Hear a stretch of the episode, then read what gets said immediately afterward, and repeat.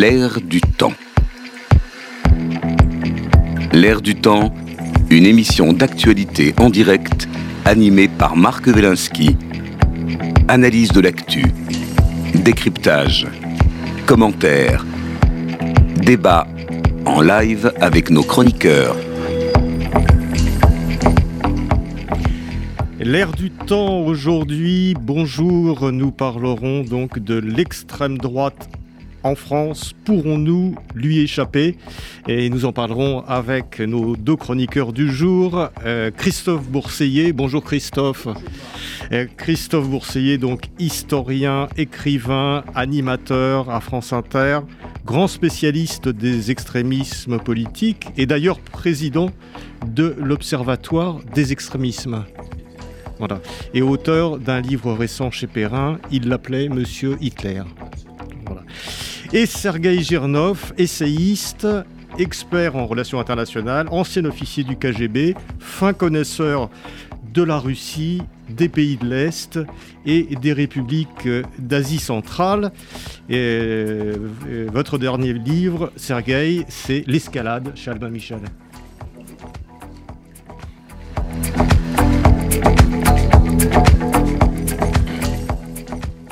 Le glissement à droite de l'électorat européen est un phénomène patent depuis quelques années. Après la Hongrie, la Pologne, l'Italie est dirigée par une coalition menée par Giorgia Meloni, laquelle n'a jamais caché son admiration pour Mussolini. en Espagne, le parti populaire de la formation d'extrême droite Vox, même s'il n'a pas atteint ses objectifs lors des dernières élections législatives, témoigne de la forte implantation de l'extrême droite et d'un fort courant néo-franquiste dans ce pays.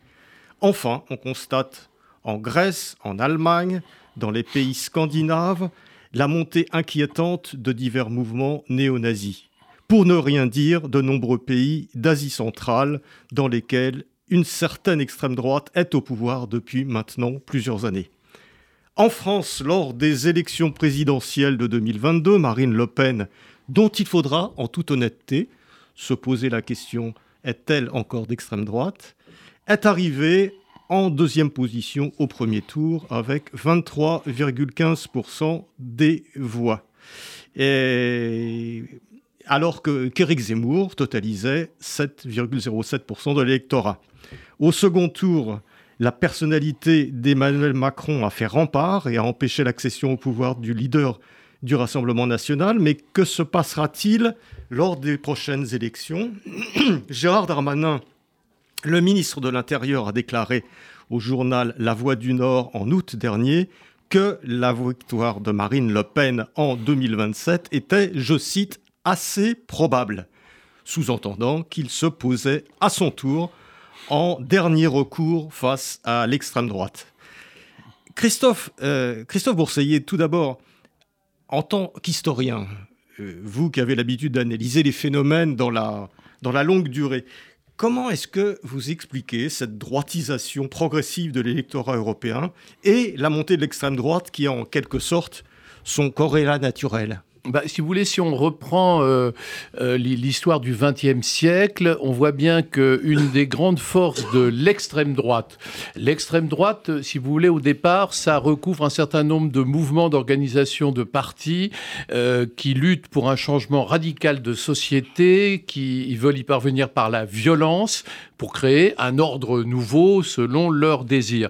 Cette extrême droite révolutionnaire, depuis le, les années 1920-1930, elle a compris qu'elle pouvait euh, faire avancer ses idées en mettant en avant des formations populistes. Alors c'est ça la grande différence. Les, les formations populistes, ce sont des partis de masse, des partis larges, qui sont généralement créés par des militants d'extrême droite, mais qui ensuite sont euh, animés par des de toutes sortes et qui en général euh, font appel non pas à l'intellect des gens, mais à leur instinct. C'est-à-dire, on va dire, il y, a, trop de chômeurs en France, il faut virer les immigrés. Vous voyez, ça, ça reste à ce niveau grégaire, si vous voulez. Et donc, en fait, ce qui se passe aujourd'hui, c'est que vous avez la montée générale dans tous les pays de culture occidentale euh, de ces partis populistes, qui ne sont donc pas des partis fascistes au sens traditionnel du terme, parce qu'ils ne luttent pas pour un changement radical de société et qui ne veulent pas y parvenir par la violence. Donc on ne peut pas les taxer de mouvements nationalistes révolutionnaires ou néofascistes. C'est autre chose. Ce sont des mouvements qui obéissent aux instincts grégaires, qui sont des chevaux de, des chevaux de bataille de l'extrême droite et qui permettent à cette petite extrême droite de faire avancer ses idées et de parvenir au pouvoir. Observez les pays où euh, les partis populistes sont arrivés au pouvoir. Vous verrez bien que ça se caractérise généralement par euh, des, un programme euh, extrêmement virulent sur la question des mœurs. si vous allez en Pologne, si vous allez dans beaucoup d'autres pays, en Hongrie, etc. en Italie, depuis quelques temps. En Italie aussi, il y a une répression de l'homosexualité, une, une recriminalisation de l'homosexualité. En même temps, on ferme les frontières. C'est-à-dire qu'on va empêcher les migrants d'entrer, les immigrés d'entrer, et euh, on se retrouve dans des pays. J'étais personnellement euh, en Lituanie euh, cet été, et ce qui m'a frappé en Lituanie, parce qu'on paraît à la France, c'est de dire tiens, il n'y a que des Lituaniens. C'est-à-dire, à part quelques touristes rares d'ailleurs dont je faisais partie, pour le reste, il n'y avait que des Lituaniens. C'est le même phénomène en Pologne. Promenez-vous à Varsovie, vous verrez que des Polonais. Vous voyez, c'est-à-dire, il y a ce phénomène de fermeture des frontières. Donc en fait, ces partis, ces mouvements populistes, créés par l'extrême droite historiquement, sont en fait aujourd'hui des souverainismes anti-immigration et anti-LGBT, hein, pourrait-on dire. Après, sur le plan économique, et je, m'arrêterai là, euh, la plupart d'entre eux sont ultralibéraux. C'est-à-dire que la plupart d'entre eux euh, sont s'alignent sur euh, des thèses libérales du Parti républicain américain, Trump étant lui-même un populiste aux États-Unis, bien sûr. Et donc, vous voyez, on est dans un cas de figure nouveau de régimes populistes qui sont quand même très différents de ce qu'ont pu être les, régimes fascistes ou évidemment nazis euh, de, euh, du XXe siècle. Alors, Christophe Bourseillet, on va revenir un peu sur ces points, et puis notamment l'analyse de, de pays par pays, un petit peu de ce qui se passe, parce que la situation est spécifique et, et assez différente. Mais je voudrais revenir sur un point que vous avez évoqué avec Sergueï, cette espèce de, de police des mœurs, et que finalement les, les gouvernements d'extrême droite ou de droite nationaliste mettent en place euh, avec cette idée que finalement euh, en Occident euh, en Occident, bah, on est dégénéré, on est transgenre, on est homosexuel, on est, on est queer, on est tout ça. Finalement, est-ce que c'est pas une mode qui a été lancée par, par, par Poutine, ça, et qui, qui, qui, n'arrête pas de dire, regardez l'Occident, en gros, c'est des dégénérés non, je crois que la mode a bien existé avant lui, mais euh, il, a, il a voulu surfer sur cette mode. Et euh, il, y a, une légère différence quand même euh, de ce qui se passe en Russie et en Asie centrale par rapport à ce qui se passe en Europe. c'est que Christophe a bien indiqué que les vraies extrêmes droites sont libérales au niveau économique, tandis que les nôtres sont très étatistes en fait. Euh, et même, on peut le dire, même pour Trump, euh, son libéralisme, euh, il a quand même des, limites parce qu'il veut imposer une partie de l'État et un regard étatique parce qu'il ne veut pas non plus laisser l'économie régler tout. Mais Poutine ne veut absolument pas faire. Il a recréé une vision étatique de l'économie. Mais cette cette, euh, cet appui sur les mœurs euh, en Russie s'opère aussi avec euh, l'aval, voire même la participation active de l'Église orthodoxe russe. et là, c'est vraiment les deux, parce que là, on se, retrouve dans le conservatisme religieux presque extrémiste du patriarche de Cyril. Euh, et euh, cette, lutte euh, contre tous les déboires occidentaux et dans le monde, dans, dans le domaine des mœurs, tout en sachant que c'est complètement un langage double. Ça veut dire que vous avez des homosexuels, on parle d'homosexualité de Poutine, on parle d'homosexualité de Volodine, qui est, directeur, qui est président de la Doma, la chambre basse du, Parlement, on parle d'homosexualité des artistes, des écrivains, des hommes politiques. Jerinovski, il était, euh, enfin, il était connu, il y, a, plein de photos que vous retrouvez, et donc en fait, c'est, euh, un secret de Polichinelle. Poutine, dans ses livres, on peut retrouver quand même beaucoup, beaucoup de doutes par rapport à ses, à ses relations personnelles. Et en même temps, cette politique homophobe, ouvertement homophobe, étatique, par l'État, euh, ce qui est un peu différent euh, en Occident parce que c'est plus les mœurs et c'est plus euh, le, discours idéologique culturel dans ces mouvements,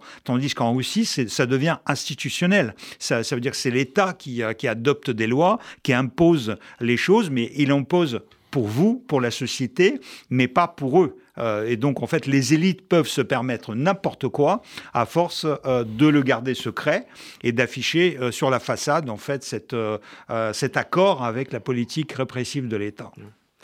Christophe Bourseillon, on va revenir un petit peu sur les, sur les questions de, de, l'extrême droite pure.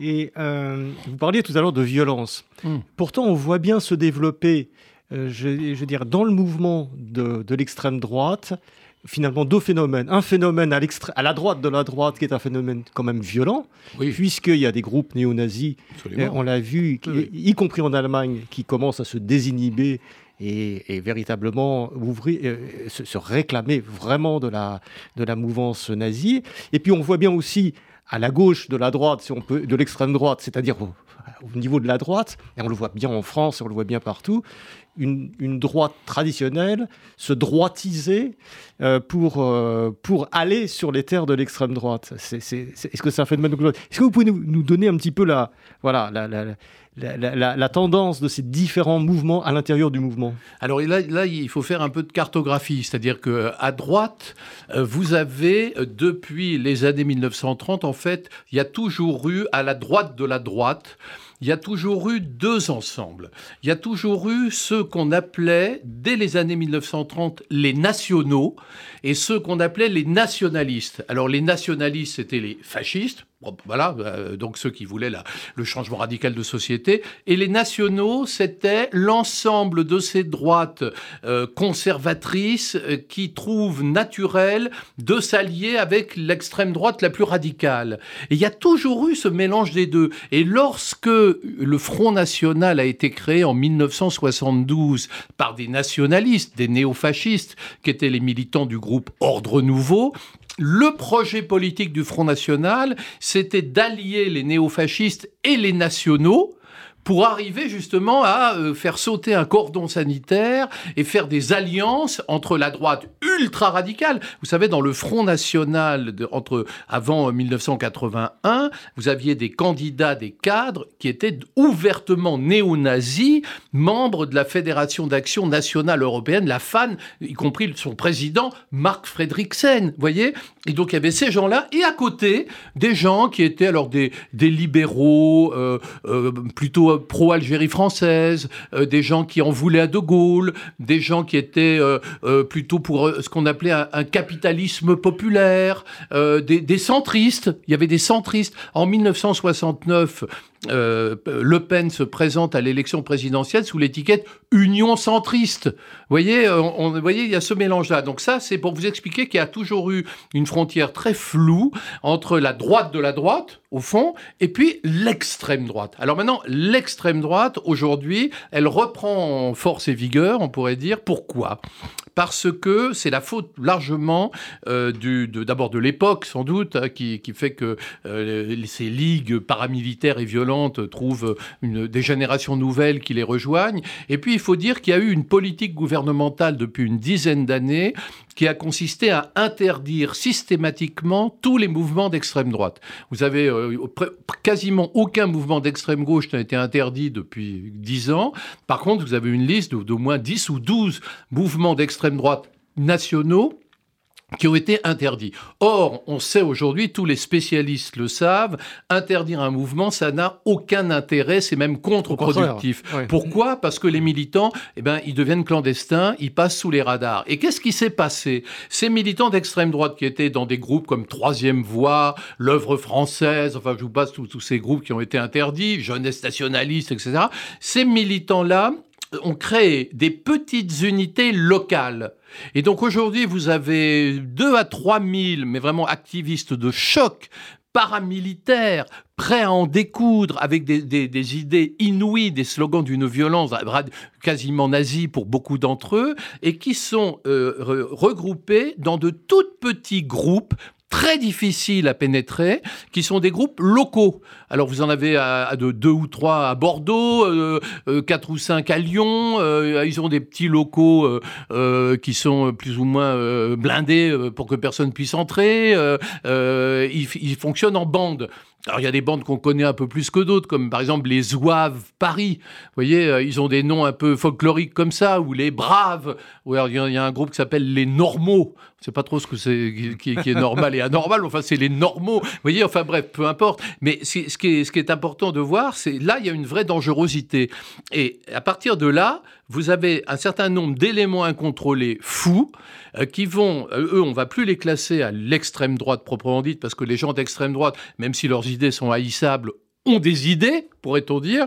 Et là, vous avez une autre catégorie de gens qu'on va classer euh, maintenant à l'ultra-droite, qui eux sont des fous, des loups solitaires, qui eux vont alors euh, aller euh, foutre le feu à une synagogue, foutre le feu à une mosquée, qui vont aller attaquer des gens, qui vont préparer des complots ridicules et risibles contre le président de la République pour essayer de le tuer, qui vont descendre dans la rue et abattre des gens à coups de revolver, comme on l'a vu lors d'affaires récentes. Euh, comme le, fou furieux qui est allé tuer des Kurdes euh, il y a un an euh, à Paris. Mais ça reste quand même très marginal en France par rapport peut-être à d'autres pays c'est, disons que c'est pas si marginal que ça. Ah C'est-à-dire que cette extrême droite militaire, paramilitaire avec sa branche folle, c'est quand même un volant assez important qui existe, si vous voulez, qui est présent. même évidemment, ce qui compte, euh, c'est l'énorme force aujourd'hui euh, des populistes. Et les populistes, c'est quoi en réalité? Bah, C'est ceux que on appelait dans les années 30 les nationaux, c'est-à-dire ceux qui sont euh, non pas à gauche de l'extrême droite, ça serait beaucoup dire, mais qui représentent toute cette ces droites que ça ne dérange pas de cohabiter avec des nazis. Si vous voulez. Et, pour revenir sur ce chapitre, après, après je, poserai la question de façon plus générale à, à Sergueï, on voit quand même euh, pour rester sur ce chapitre quelques, quelques instants de, de l'ultra-droite euh, euh, violente, on voit quand même, on a vu en Grèce ces dernières semaines, des, des, des, groupes d'extrême droite néo-nazis se réclamant néo-nazis avec des, avec des swastikas, avec des uniformes SS, etc., paradés dans les rues d'Athènes. On a l'impression qu'il y a une espèce d'inhibition qui est en train de disparaître, parce que même à l'époque des colonels, en Grèce, euh, personne n'aurait osé euh, faire ce genre de choses. Vous, avez raison, Marc, mais néanmoins, le mouvement Aube Dorée, qui est un parti ouvertement néo-nazi, existe en Grèce depuis une dizaine d'années. Et là, c'est là où on voit un peu l'exception grecque. C'est-à-dire que dans la plupart des pays d'Europe, les partis qui ont 10-14% des voix aux élections sont des partis populistes. En Grèce, c'est un parti néo-fasciste, néo-nazi, ouvertement, avec euh, tous ces signes que vous mettez en avant. Vous voyez, c'est une particularité grecque euh, assez étonnante. Tout comme d'ailleurs, euh, en face à l'extrême gauche, vous avez en Grèce une très très forte proportion d'anarchistes qu'on ne trouve pas dans les autres pays d'Europe. voyez, c'est une espèce de réserve naturelle. peut-être une radicalisation de la société grecque. Et c'est peut-être pas un hasard si les Grecs ont vécu pendant tant d'années sous la férule d'un régime militaire de colonels. Vous voyez, il y a là euh, quelque chose qui peut interroger parce qu'il faut bien dire que la situation des extrémismes, effectivement, vous aviez raison de le souligner, varie beaucoup d'un pays à l'autre. On est dans des cas de figure très différents. Par exemple, on a parlé de, des mœurs et de l'homosexualité tout à l'heure. Si vous prenez aujourd'hui les, deux euh, partis rivaux, il y en a un qui écrase l'autre évidemment, d'un côté le, Rassemblement national de Marine Le Pen et de l'autre euh, euh, Reconquête. Marine Le Pen, sur le plan des mœurs, elle est assez tolérante. Marine Le Pen, elle a refusé de condamner le mariage gay. Marine Le Pen, elle est entourée, de, chaque, tout le monde le sait, d'homosexuels dans son, dans son état-major. Il y a beaucoup de, dirigeants du oui, il est parti, lui, il n'est plus, il est plus au RN. Mais il était. Mais oui, oui. Mais il y a beaucoup d'homosexuels, de, avoués d'ailleurs, qui sont dans la direction du Rassemblement national. Alors que si vous allez du côté d'Éric Zemmour, Marion Maréchal, c'est quelqu'un qui s'affirme catholique traditionnaliste et qui, elle, au contraire, était hostile au mariage homosexuel. Vous voyez Donc là, vous, avez, voyez bien à quel point en France, il y a un débat. mais c'est vrai qu'en France, il y a quand même une tradition laïque, laïcarde, un peu plus tolérante, qui fait que on n'en est pas là, même du côté des partis populistes. Vous voyez C'est-à-dire que le, Front le Rassemblement national est relativement tolérant sur cette question. Alors, Sergei Zernov, si, euh, sur cette question aussi de, ce qu'on pourrait appeler l'ultra-droite euh, ou, des néo-nazis, euh, on, a bien vu que, par exemple, lorsque Poutine, au début, a, déclenché la guerre contre l'Ukraine, il a parlé des néo-nazis ukrainiens qui, formait une toute petite minorité, mais qui existait. Euh, qui existait. Est-ce que c'est -ce c'est un phénomène aussi que l'on rencontre euh, dans ces pays d'Europe de l'Est ou, euh, dans les pays d'Asie centrale, où effectivement un certain nombre, Tchétchénie, etc., un certain nombre de, gouvernements très très autoritaires ont, pris place et, se, maintiennent? Notre partie de l'Europe, Là, je parle de, Russie, des anciens pays peut-être issus du RSS euh, et euh, des pays satellites. C'est un phénomène extraordinaire parce que euh, nous sommes sortis quand même de la Deuxième Guerre mondiale et on croyait qu'on a pris un vaccin anti-nazi avec cette guerre qui a défait et le Troisième Reich et le fascisme en Italie euh, ce qui n'était pas le cas quand même en Espagne, parce que Franco, il est mort de sa mort douce euh, dans les années 70. Il est arrivé quand même très très loin et euh, ça, ça gênait personne. D'abord en Espagne, mais Salazar aussi à côté, il était, il se, portait, il se portait très très bien au Portugal. Donc les colonels noirs en Grèce. Donc il y avait toutes ces, toute cette historique euh, en fait des pays euh, pour lesquels à la limite on dirait que c'est un peu naturel en fait le retour. Euh, on se dit oui ils étaient un peu peut-être pas très bien réprimés et ça, ça revient d'une manière naturelle. Mais nous on était de l'autre côté. Nous on était de l'autre côté. On, combattait le, nazisme de Troisième Reich pour l'Union soviétique et en fait les, les mouvements néo-nazis sous l'Union soviétique étaient euh, ont commencé à apparaître dans les années 60, 1960 et 1970. Et euh, euh, d'ailleurs, il y a des phénomènes culturels que je raconte dans, mes livres. Je le raconte dans L'éclaireur, qui est ma, biographie, qui, qui, est apparue l'année dernière chez Nimrod, et dans un livre même précédent, KGB DGSE chez Maroy.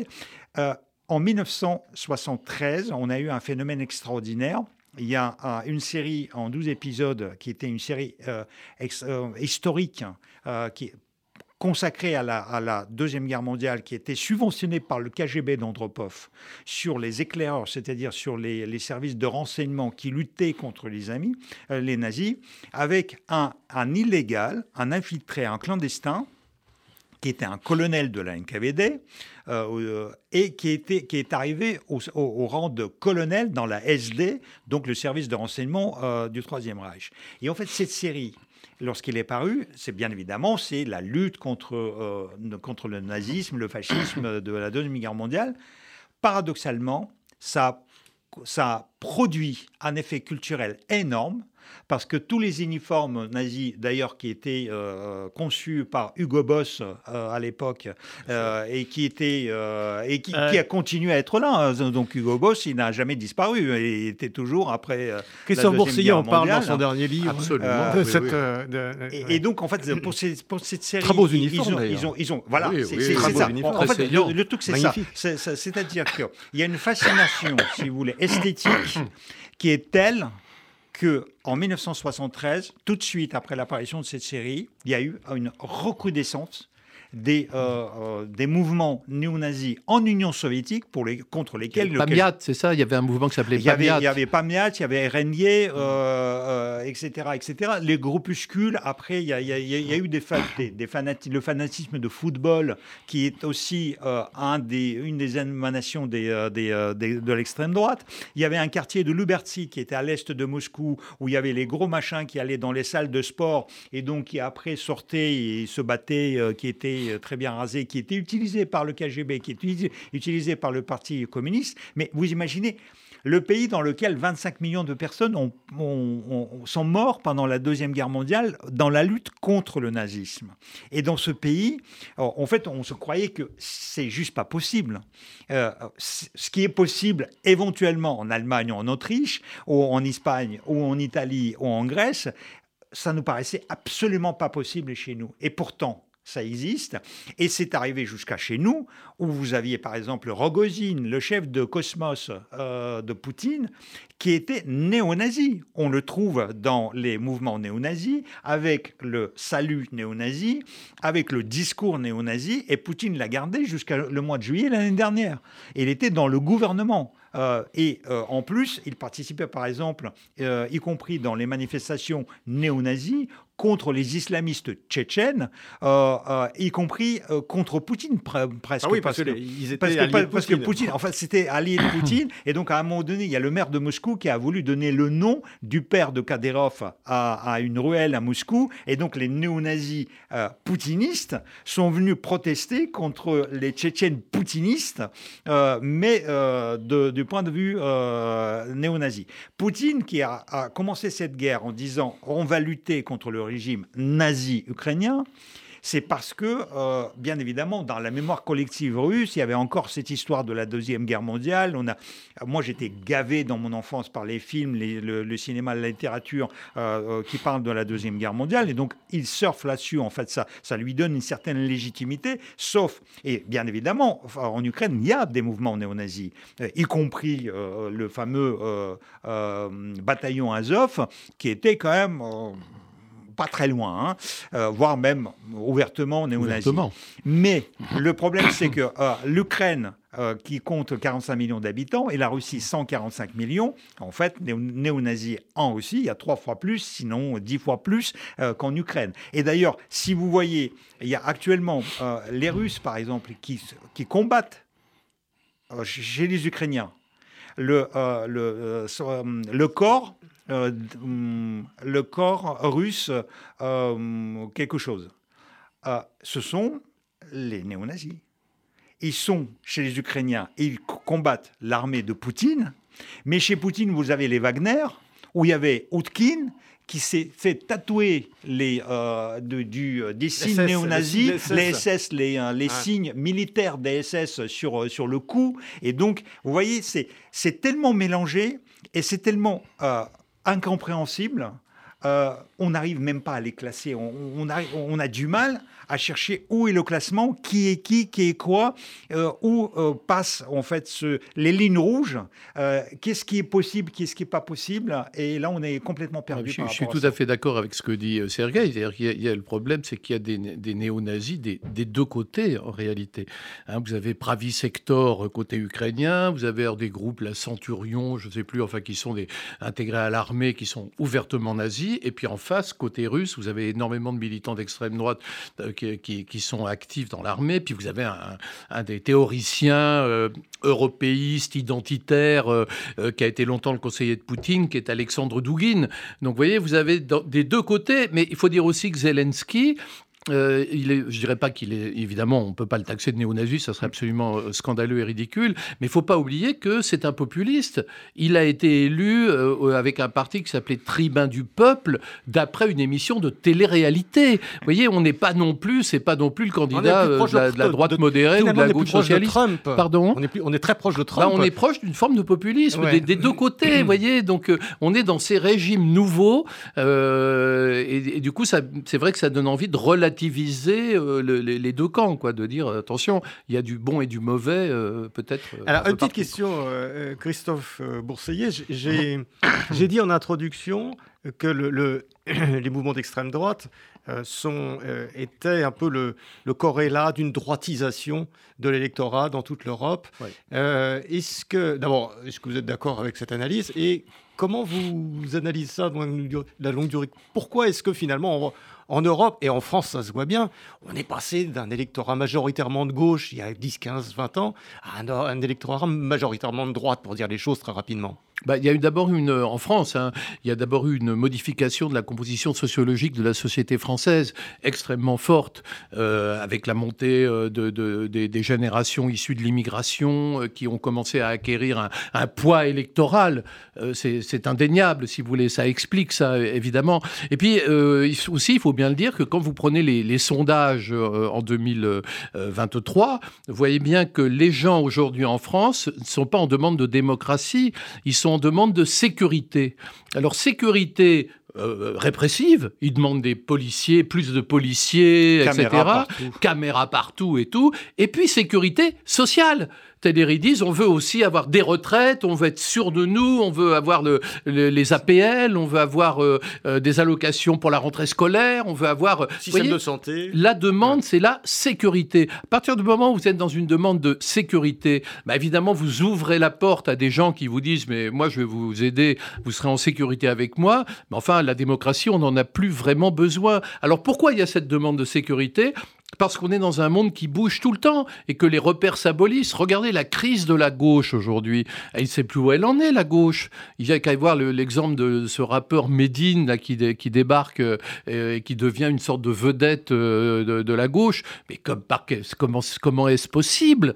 Comment est-ce possible que quelqu'un qui était un soutien de Dieudonné, ah bah qui, faisait, qui faisait des quenelles il y a encore euh, 4 ans, euh, puisse aujourd'hui être considéré comme un, comme un, homme de gauche bah, Vous voyez, il y a là... il y a, là, il y a, un arrière-pensée électoral, parce qu'il faut bien qu'ils aillent chercher un petit peu des, oui, des, du clientélisme. Mais par-delà le clientélisme, il y a vraiment une... Euh, on sent une crise identitaire extrêmement profonde. Vous savez, les repères de la gauche, c'était défendre les salariés, etc.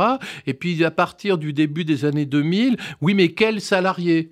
C'est-à-dire finalement, c'était est-ce que c'est les petits blancs français ou est-ce que c'est euh, euh, ceux qui sont issus de l'immigration? Il ça a commencé à se, les, cartes ont commencé à se brouiller et au fond, les populismes aujourd'hui sont des gens qui simplifient le débat. Vous savez, Marine Le Pen reprend à son compte les travaux du politologue Jérôme Sainte-Marie euh, qui dit, c'est très simple, en France, il y a deux blocs. Il y a le bloc populaire incarné par Marine Le Pen, et le bloc élitaire incarné par Emmanuel Macron. Vous voyez, à partir du moment où on est dans cette vision manichéenne simpliste, tout c'est clair. Donc voter Marine Le Pen, ça devient voter pour le peuple. Le peuple, c'est elle. Et tout devient beaucoup plus lisible parce qu'elle dit justement, elle, je vous apporte la sécurité, je ferme les frontières, euh, je, on resserre la France, on vire les immigrés, on, se, euh, enfin vous aurez la, on va faire la chasse aux délinquants, il y aura encore plus de policiers, euh, et je ne touche pas à la sécurité sociale puisqu'elle défend la réforme, elle défend les luttes contre la, la réforme des retraites de, de Macron. Donc vous voyez, donc elle est elle dans un discours aujourd'hui qui fait mouche par rapport aux demandes de l'opinion. C'est pour ça que Darmanin n'a pas tort quand il dit Marine Le Pen on ne sait pas ce qui peut se passer, on n'est qu'en 23, on verra ce qui se passera en 27. Mais enfin, Marine Le Pen peut éventuellement gagner aujourd'hui en 2027. Arithmétiquement, euh, il a raison. Pour l'instant, pour l'instant. Vous savez, euh, il peut s'en passer des choses entre 23 et 27 dans un pays. Hein. Oui, mais l'émergence d'un leader, euh, c'est long. Emmanuel Macron a émergé très brutalement hein, euh, en 2017. Euh, d'ailleurs, paradoxe, vous avez remarqué, le programme économique de Marine Le Pen, c'est un programme de gauche. Ah oui, oui, oui. Absolument de gauche. Et les électeurs, ça, c'est, ça a été prouvé à maintes reprises, que les électeurs de Marine, gauche et, Marine Le Pen étaient les anciens communistes, y compris les ouvriers qui étaient dans les régions, qui étaient très, qui se comportaient très très mal, enfin, qui se portaient très très mal parce que euh, les mines qui étaient fermées, etc., les gens se retrouvaient au chômage. Et, euh, donc, en fait, euh, cette porosité entre l'ancienne gauche qui passe vers l'extrême droite, c'est quand même très curieux. Et donc, on retrouve. Ah, ça, c'est bien le malheur de la, France insoumise, qui a, qui, a, pas les ouvriers, qui a les, qui a les petits instituteurs, ça, etc. Ça a les été petits théorisé, mais ce que dit Sergueï est important, ça a été théorisé par les, les, les, les, radicaux du courant nationaliste révolutionnaire il y a déjà de nombreuses années. Euh, Alain Soral, quand il a créé ce mouvement antisémite complotiste euh, qui s'appelle Égalité et Réconciliation, la devise de ce mouvement, c'était gauche du travail, droite des valeurs il avait compris. Hmm. Vous voyez et, et, au fond, c'est ce que le Front National applique aujourd'hui. Gauche du travail, droite des valeurs. Et ça marche. C'est ça qui est inquiétant. Et dans mon pays, c'est encore, euh, euh, il y a encore une autre dimension. Votre pays, c'est la, Russie. Enfin, dans mon ancien pays, parce que je vis en France depuis euh, depuis 22 ans, mais je suis rattaché quand même à mon pays d'origine. je suis expert aussi dans mon pays d'origine. Il y, y, a aussi une particularité, c'est que ces mouvements-là étaient souvent soutenus par les services spéciaux qui étaient censés les combattre. Euh, et donc le KGB, qui normalement, euh, il y avait la direction la cinquième direction, qui est la direction de, de, contre-espionnage idéologique, qui devait combattre les, mouvements néo-nazis, mais en réalité, il les animait. Mais ça, c'est aussi une, euh, une curieuse attitude et une curieuse pratique qui, qui, était chez nous. Ça veut dire que pour progresser dans, les services, il fallait être efficace, et pour être efficace, il fallait donner des résultats. Et donc, quand il n'y en avait pas, donc en fait, il créait des fois des, petites groupuscules, puis après ils les arrêtaient, et comme ça, en fait, ils, étaient, obtenaient du galon euh, et des, euh, des, voitures, des dachas, etc. Mais il y a aussi un phénomène qui a fait développer cette extrême, euh, droite chez, euh, dans, dans, les, Russie et dans les pays euh, d'ex-URSS, ce sont les guerres internes, la guerre de Tchétchénie et actuellement la guerre, la guerre en Syrie, parce qu'en fait ils sont allés, et la guerre actuelle, la guerre en Ukraine, parce que les gens ont obtenu les armes, parce que c'est violent, parce que cette violence qui a existé dans les mouvements euh, idéologiques d'avant la Deuxième Guerre mondiale, en fait, elle revient chez nous. Et donc, il y a la création des, gens qui veulent conquérir aussi le pouvoir par les armes. On, parle de plus en plus actuellement, même pour remplacer Poutine. Poutine actuellement est en train de tuer l'extrême droite, enfin d'essayer de la calmer, l'extrême droite euh, en Russie, parce qu'ils ils sont devenus trop dangereux pour lui parce que en fait, il le passe pour un mou, il le passe pour quelqu'un qui ne sait pas se battre. C'est ce que disait Prigogine un peu. Hein. C'est ce que disait Prigogine, c'est ce que dit Gerkin. Donc Gerkin l'a fait emprisonner actuellement, il est en attente de son procès. Euh, un ancien euh, colonel du, FSB qui était euh, ministre de la Défense dans la République de Donetsk au début, dans les années 2014-2015. Prigogine, donc, il a disparu parce qu'il critiquait violemment euh, euh, Shoigu et le ministre de la Défense et le chef d'état-major Gerasimov, mais en réalité, il critiquait Poutine parce que c'est eux, c'est lui qui les a pointés tous les deux. Et derrière eux, il y a aussi l'oligarque Malofeyev, un, orthodoxe très très orthodoxe, euh, qui soutient par, par l'argent les, les groupuscules d'extrême droite. Il y a Dugin, dont a parlé Christophe. Il y a d'autres groupuscules. Il y a aussi des, des euh, des, groupuscules privés, des, armées privées du patriarcat de Moscou, les Roussitch, euh, qui sont mais quasiment nazis de chez nazis, euh, sauf qu'ils se réclament d'être slaves, de leur traditionnalisme slave, de leur nationalisme slave.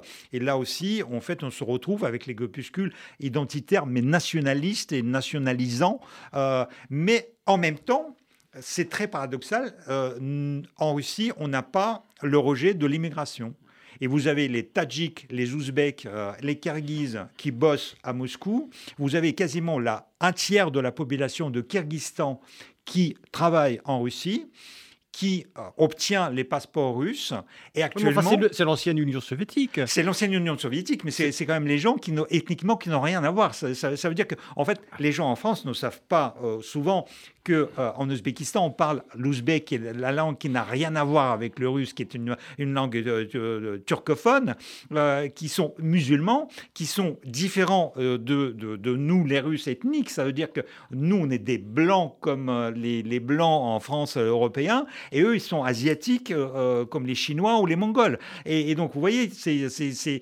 Et en fait, eux, on les utilise comme la force de travail, mais on les rejette pas forcément, parce qu'en fait, on sait que y a, les Russes ne veulent pas travailler là où ils travaillent. Et, euh, et, en même temps, ça crée quand même des tensions. Et donc, il y, a les grépuscules qui, qui, qui, parlent aussi un tout petit peu de, cette, euh, de, de la lutte contre l'immigration. Et pour en finir, le paradoxe de chez Paradoxe, Wagner de Prigogine, qui est quand même l'extrême droite, euh, clairement, c'est les gens qui, qui, qui, ont, qui ont combattu dans, toutes, dans, dans toutes les, dans tous les conflits militaires et qui sont appréciés par les Africains en Afrique et qui, qui, qui sont admiratifs de, de l'extrême droite et de Poutine, de la Russie de Poutine, en disant mais voilà, il y, y, a un pays qui, qui va nous protéger contre le colonialisme français euh, ou américain. Et en fait, quand ils arrivent faire les études à Moscou, ils sont persécutés par l'extrême droite à Moscou. Et pourtant, ils ne comprennent pas. Je ne sais pas, il y a l'information qui ne, ne circule pas. Et c'est quelque chose que je n'arrive pas à expliquer comment les Africains peuvent euh, tomber aussi euh, profondément euh, dans le piège en fait de, cette extrême droite russe. Sergei Gernov, dernière question avant de revenir avec Christophe à la situation française. est-ce que, ce dont on ce qu'on a évoqué sur la droitisation et les, aspects sécuritaires, c'est-à-dire finalement le peuple qui dit euh, on veut bien renoncer en gros à la sécurité, mais vous nous protégez. Ou le contraire, vous nous protégez et en échange on renonce à la, sécurité. Quel vieux pacte féodal, quoi. En gros, c'est euh, je te protège, tu m'obéis. Euh, est-ce que, est-ce que, et c'est à ça qu'on assiste aussi, par exemple, en Hongrie, en Pologne depuis, plusieurs années, un peu en République tchèque, est-ce que, c'est, on a l'impression aussi que c'est ça, on se protège de l'immigration, etc. Et, on se protège euh, à la fois euh, socialement et culturellement aussi. Je crois que oui. Je crois que oui. Euh, ça, c'est spectaculaire en Russie. En fait, le pacte je vous protège et, vous, vous m'obéissez, c'est le pacte de Poutine.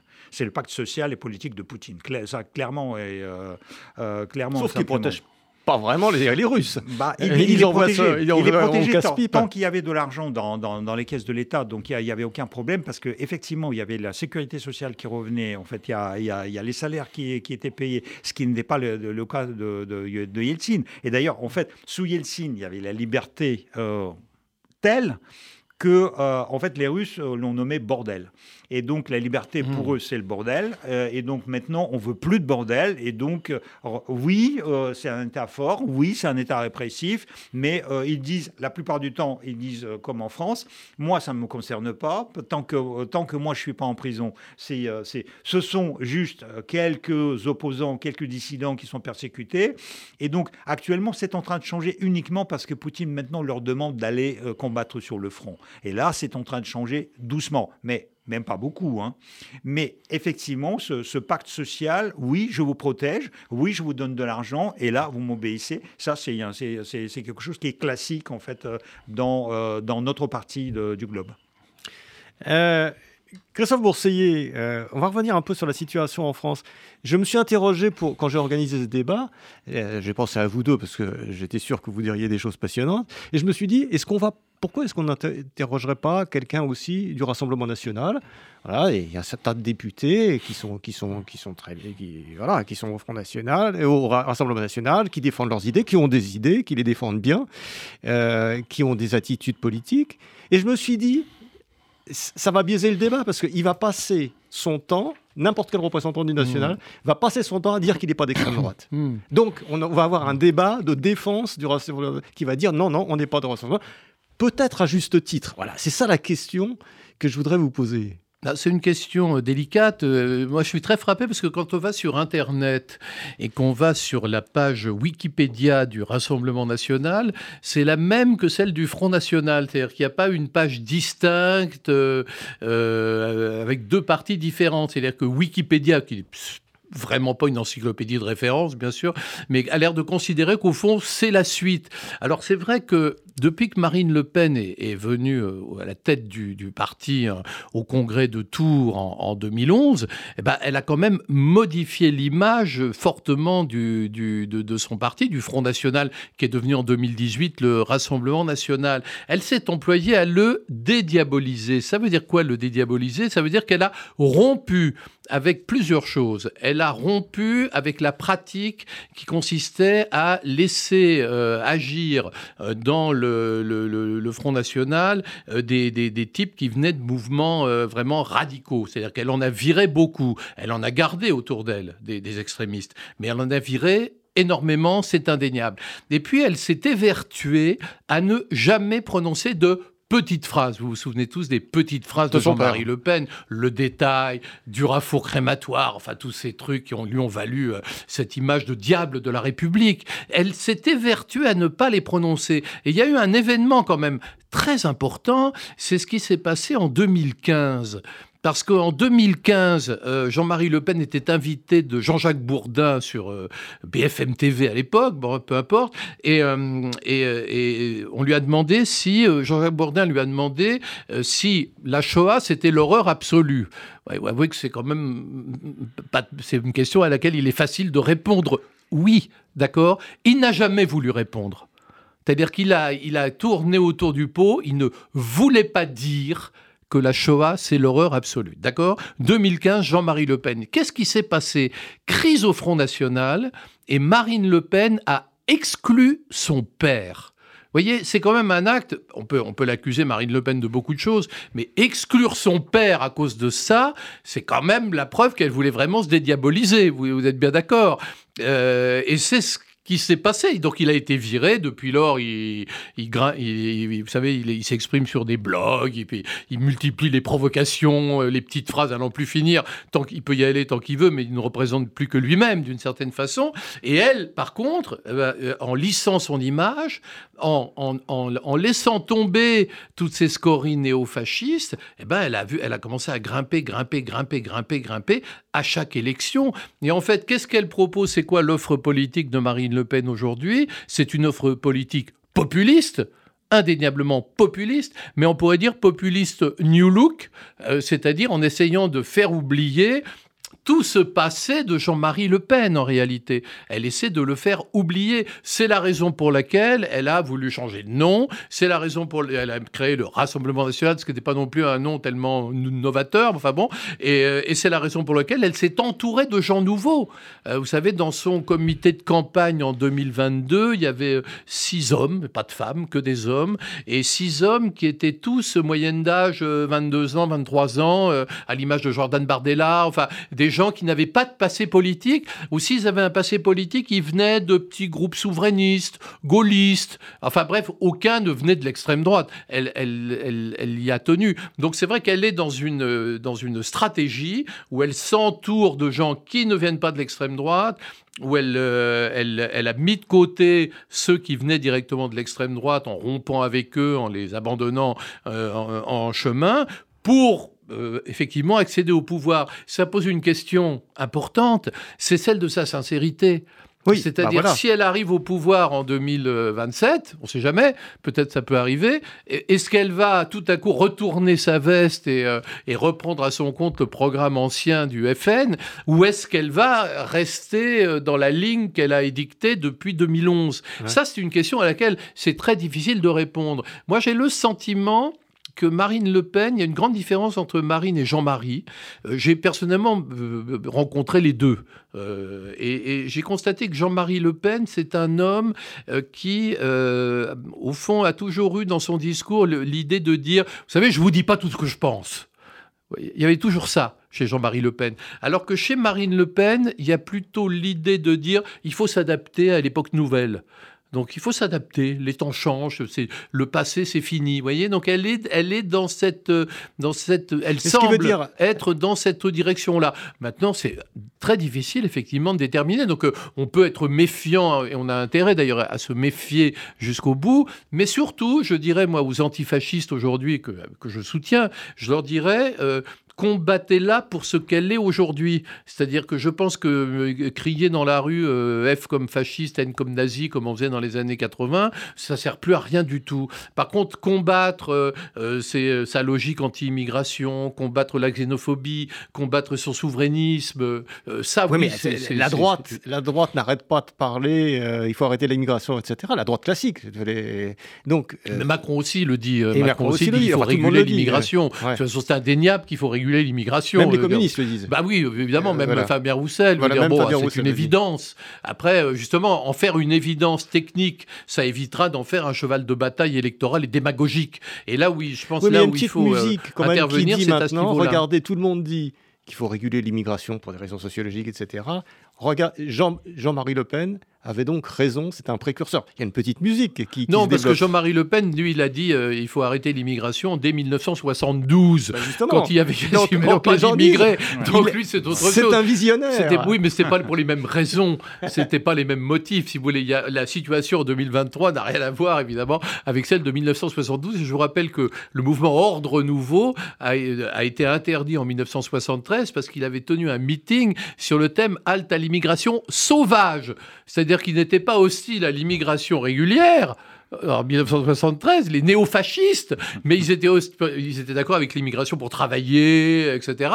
Mais ils étaient hostiles euh, avec, les, les, les, clandestins. Ils étaient uniquement envers les clandestins. Vous voyez comme ils ont évolué depuis. Je crois qu'on a assisté à, deux révolutions. On a euh, euh, la première révolution pendant des années et des années, je, je dirais pendant 40 ans après la Deuxième Guerre mondiale, dire qu'on est de l'extrême droite, c'était la honte. On se cachait. Les gens ne pouvaient pas le dire, et si vous le disiez, vous étiez rejeté socialement. socialement euh, personne ne vous fréquentait, et donc c'était les petites groupes, euh, les petits groupuscules qui en fait se fréquentaient entre eux. Et c'était c'était c'était à la marge, vraiment à la marge de la société. Donc ça, et la première euh, révolution, c'est c'est devenu tout à fait convenable maintenant. Personne n'a plus honte de dire oui, je fais partie du Front National, oui, je fais partie du Renouveau, oui, je fais partie de tel parti. Ça, c'est euh, la dédiabolisation. Donc, ça, c'est la première chose. Et la deuxième chose, comme vous le disiez euh, très très bien, en fait, la différence entre Jean-Marie Le Pen et Marine Le Pen, c'est que Jean-Marie Le Pen n'a jamais voulu réellement prendre le pouvoir. Donc, ça l'arrangeait parfaitement être le diable de la République, être sur tous les plateaux télé, être cité, cité partout, vendre des livres, avoir des, euh, des, des, gens qui rentraient et qui le soutenaient financièrement, mais ne pas assumer la responsabilité du pouvoir. Et en fait, la Marine Le Pen, pourquoi elle était obligée de d'élargir euh, son, son, discours? Bah Pour gagner le pouvoir, parce que vous ne pouvez pas gagner le pouvoir sur, sur la, petite, euh, la petite marge sociétale et électorale. Et donc, en fait, ces deux révolutions, c'est que maintenant, dans le monde entier, en fait, les extrêmes droites, maintenant, prétendent à être les partis de pouvoir et, ils arrivent euh, dans certains pays à prendre le pouvoir euh, et de participer à des coalitions. Maintenant, en Allemagne, vous avez certaines coalitions. En Autriche, vous avez certaines coalitions gouvernementales. Euh, en Italie, vous avez des les coalitions gouvernementales. En Espagne, en Hongrie et en Russie. Et ils ne font pas appel à la pensée, ils font appel aux affects peu importe leur programme, ils sont là pour vous rassurer. Donc ils, disent on va vous rassurer, on va vous apporter la sécurité, on va vous aider. Et ceux qui veulent penser ont peut-être intérêt à aller voter ailleurs. Ouais. Et dernière question, il nous reste quelques secondes euh, avec vous, Christophe. On a l'impression quand même que, que l'évolution de la droite classique et de l'extrême droite et leur rapprochement est tel que finalement, si aux prochaines élections présidentielles, que ce soit, pour aller vite, que ce soit Marine Le Pen ou Éric Ciotti, la politique, l'attitude sera strictement la même. Bah, on, ne peut pas le dire, mais il y, a, une chose, c'est que le, vrai pari, c'est de dire oui, la droite se, se droitise, pourrait-on dire, mais est-ce que le RN euh, se modère?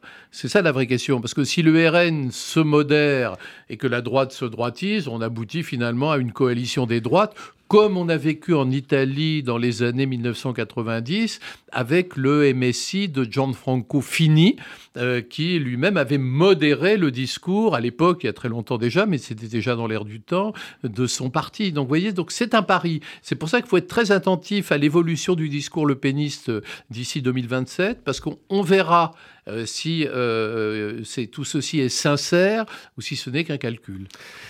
Merci Christophe, merci Sergei, Sergei Girnov, Christophe Bourseiller. Euh, voilà, je rappelle vos livres respectifs. Euh, euh, les derniers en tout cas, mais qui ne seront pas les derniers, puisqu'il y en, aura, il y en a en préparation maintenant. L'escalade, c'est Sergei Girnov aux éditions Albin Michel, et il l'appelait Monsieur Hitler aux éditions Perrin. Voilà, et de nouveaux livres. Et évidemment, on aura l'occasion de reparler de tout ça dans l'air du temps euh, d'ici les prochaines élections. Merci à tous, à très bientôt. C'était L'air du temps, une émission animée par Marc Wielinski. L'air du temps, c'est un vendredi sur deux, de 12h à 13h sur Radio RCJ. À bientôt pour une prochaine émission.